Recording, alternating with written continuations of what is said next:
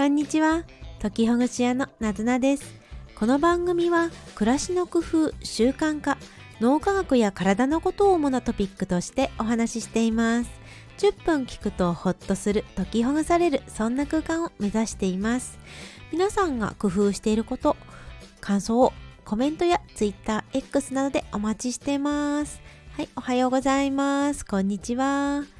1月22日月曜日の朝ですね。皆さんいかがお過ごしでしょうか？今日も寒いですよね。週末土日に雨が降ったというエリアの方々もね、いらっしゃるでしょう。私が住んでいる関東地方も雨が降ったり、だいぶこう冷え込んだり、寒々しい、そんな週末でしたね。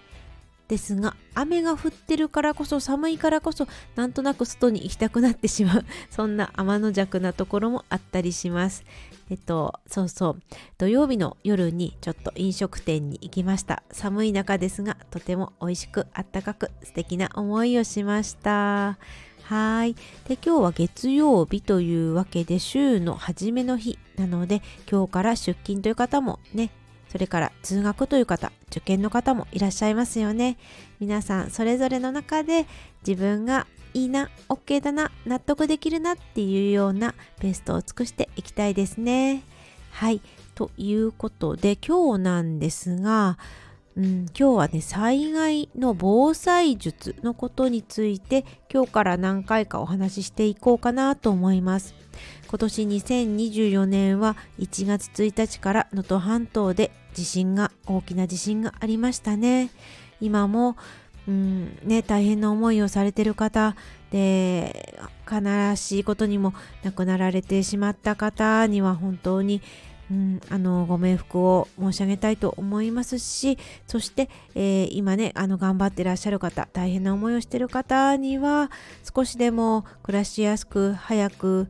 だけど確実に復興することね、なんかまあ本当心から願うばかりです少しばかりではありますが寄付などをさせてもらいながらうんねあの応援してるっていうようなそんな心持ちになりますはい。でね、こういう震災が起こっていると不安だなとか、また大きな震災が起こるのかなっていうふうにドキドキしてる方もいらっしゃいますよね。でまずはその不安な気持ちやどうしようかなっていうことを一つ一つ備えの行動にできたらいいなというふうに私は思います。はい、で私自身は防災のアドバイザーであるとか何かを資格を持ってるというわけではないんですけれど防災などに、まあ、非常に強い関心を持っていて防災の講演会に行ったり防災のアドバイザーの方の動画を見たりっていうことが多いんですね、うん、ある意味ちょっとまあ興味関心があるようなところになりますんで自分自身が気をつけてたり教えてもらってるようなことを話していきたいと思います。今日は、うん、2つありましてその地震っていうとこですかね。地震つまり突然の災害に対して一番危険な、ね、状態の寝ている時にどうやって身を守るかっっていうことになります。でこれはですねまず第一に寝ているところまあ、寝室っていうことになると思うんですけど寝室の頭の上に落下したら困るようなもの飛んできたら困るようなものを置かないっていうのが何よりになるかと思います。でそれ以前としてまず住んでいるところの特に寝室の部分っていうのはちゃんと耐震のね耐震基準に沿っているような場所で寝るっていうのがまあ一番いいことではあるんですけどだけどなかなかねすぐに家のリフォームっていうところまで手が回らないっていうこともあるかもしれないですよね。でその場合にもまずは頭寝ている時、まあ、どちらかというと非常に無防備な状態の時に頭に、えー、何か重いものが落ちてくるであるとか、うん、倒壊してしまうっていうような、ね、ことを避けるためにも、まあ、倒壊っていうのはさっき言った通り リフォームが必要になってくるんですが落下で大きなものが頭にぶつかってそれでねお亡くなりになってしまうっていうことを避けるためにも寝室にはできるだけ落ちてくるようなところに物を置かないっていうのが第一歩だと思います。はい。どうでしょう？皆さんの寝ているところを見てみたり想像してみたりしてみてください。どうでしょうか？落ちてきそうなものありますか？例えば本棚であるとかでその本棚の上の方上段の本に重いような本がたくさんあるとかあとクローゼットが倒れるようなタイプであるとか何かこう時計であるとか置物のようなものが重いそれが頭の上に置いてあるとかあとは何か絵が飾ってあってそれが落下しそうだとかねそういったことがあるかなと思います。あとは観葉植物でその大きめなものだったり大きくなくとも頭の上に置いてあるこれは場所を移動した方が良さそうですねもし落下してしまったとしても倒れてしまったとしてもそれが頭を直撃しないような場所にできるだけ移動させるっていうことをしてみてください。で、えー、頭のところに落下するっていうのが一番本当に困ることなんですけどその次に倒れたり倒壊ですね倒れた時にその家具が逃げるのを塞ぐような場所にならないことも大事です。えーと、本棚であるとかクローゼットでそれがこう倒れてしまうようなタイプのあの据え置きじゃなくて最初あの後から置いたようなタイプの家具っていうのはそれが倒れた時にドアを塞いでしまうとか歩けなくなってしまうそのようなレイアウトっていうのもできるだけ避けていただければと思います。して、えー、避けられなかったとしても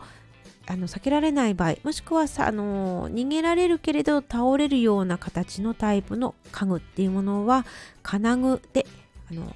金具で、えーと、壁とかに補強してみてください。ね、もう補強しちゃってちょっと嫌だなとか借りてる部屋で現状復帰できなくなっちゃうからこのアパートマンションどうしようっていうふうに思うかもしれませんが、まあ、ある意味その敷金は返ってこないかったとしてもそれでも命を守る方のが大事なんじゃないかなと私は思ったりします。ね、その敷金の返ってくるかどうかの考え方はご自身にもよりますしまた地域性もあるでしょうからその敷金とかそういうタイプじゃないような賃貸住宅っていうところもあるかとは思うんですがですがとにかくまずは頭のそばにそういう大きな家具それから落下しそうなものを置かないっていうことが何より大事になってくるかと思います。ね、これが洪水とかだとあの、ね、大雨洪水だったらもう少し何日か前1日前には予想ができますけれど地震とか土砂災害っていうのはほとんど、ね、予想ができない急に起こるっていうものになるのでね、特にその土砂災害以上に地震っていうのは急に起こるものそして揺れる、うん、頭に何か直撃する落下する倒壊するっていうことが起こるそんな災害なのでぜひぜひ頭に直撃そうなそういうようなものは避けるようにしてみてください。はいでそれをやるだけでも命はまず免れることができるし、えー、命が助かれば逃げるっていうこともできたり、まあ、逃げないとしても家の中で避難する準備っていうことができるようになってくるかと思います。はい、で寝室についてこの頭を守るっていうところの次に言うと明かりですね。ろうそくとかではなくって懐中懐えごめんなさいね。懐中電灯であるとかあとはランタンのようなものがあると非常に便利ですね。ランタンはあのろうそくを入れるタイプではなくって LED などで光る電気電池型のものがあると非常にいいですろうそくはやはり危ないですし、うん、あの暗い中で取り扱いが難しいしそれにあの火事が起きてしまうとそれが、ね、怖いことなのでなので電電池型ですね電池型とか充電型でもどちらでも良いのでで、えー、と電気を使った照明になるようなランタンがあるといいかと思いました。私も枕元のところに、えー、と電気 LED 型のランタンを置いています。それと懐中電灯ですね。置いていますね。暗いと全く見えないですもんね。本当に人間の目というのはうん、あの動物の目とは違って 暗い中ではもう何にも見えないし何にもできないのでですから明かりというものが必要になるかと思います。はい。今日はあ寝室の災害対策ということをお話ししました。今日お話ししたことはもうできてるよっていう方もいらっしゃるでしょうしいや実はまだまだって方もいますよね。今だったらそのね震災の後で、えー、ご自身も家族も、うん、そういう震災の対策っていうことがいろいろ災害対策っていうことに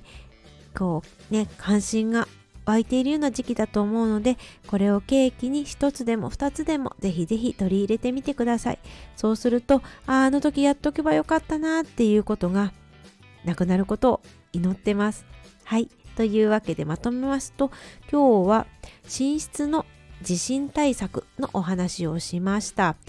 えー、とにかく頭に落下するような、えー、とそういうようなものを置かない家具は固定する。そして明かりを確保するということでした。はい今日も最後まで聞いてくださりありがとうございました。また次回以降も私がやっている地震対策ということをお話ししたいと思います。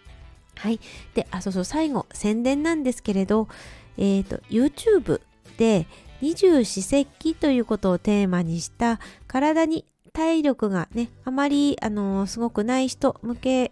というか今やるといいことっていうことをテーマにしてお話ししています。はい、ちょっとうまく喋れなくてごめんなさい。でこれがね私もそうなんですけれど体力がそんなになかったり疲れやすかったりっていうようなちょっとね何でもかんでもやりたいことができるわけじゃないっていうタイプの方を私は想定していてでそんな方々に季節をこの季節の特徴というものを使ってそしてそれを取り入れてみたらこんな風ないいことがありますよということをお話ししています。よろしければ YouTube も聞いてみてください。今日も最後まで聞いてくださりどうもありがとうございました。夏菜でした。またお会いしましょう。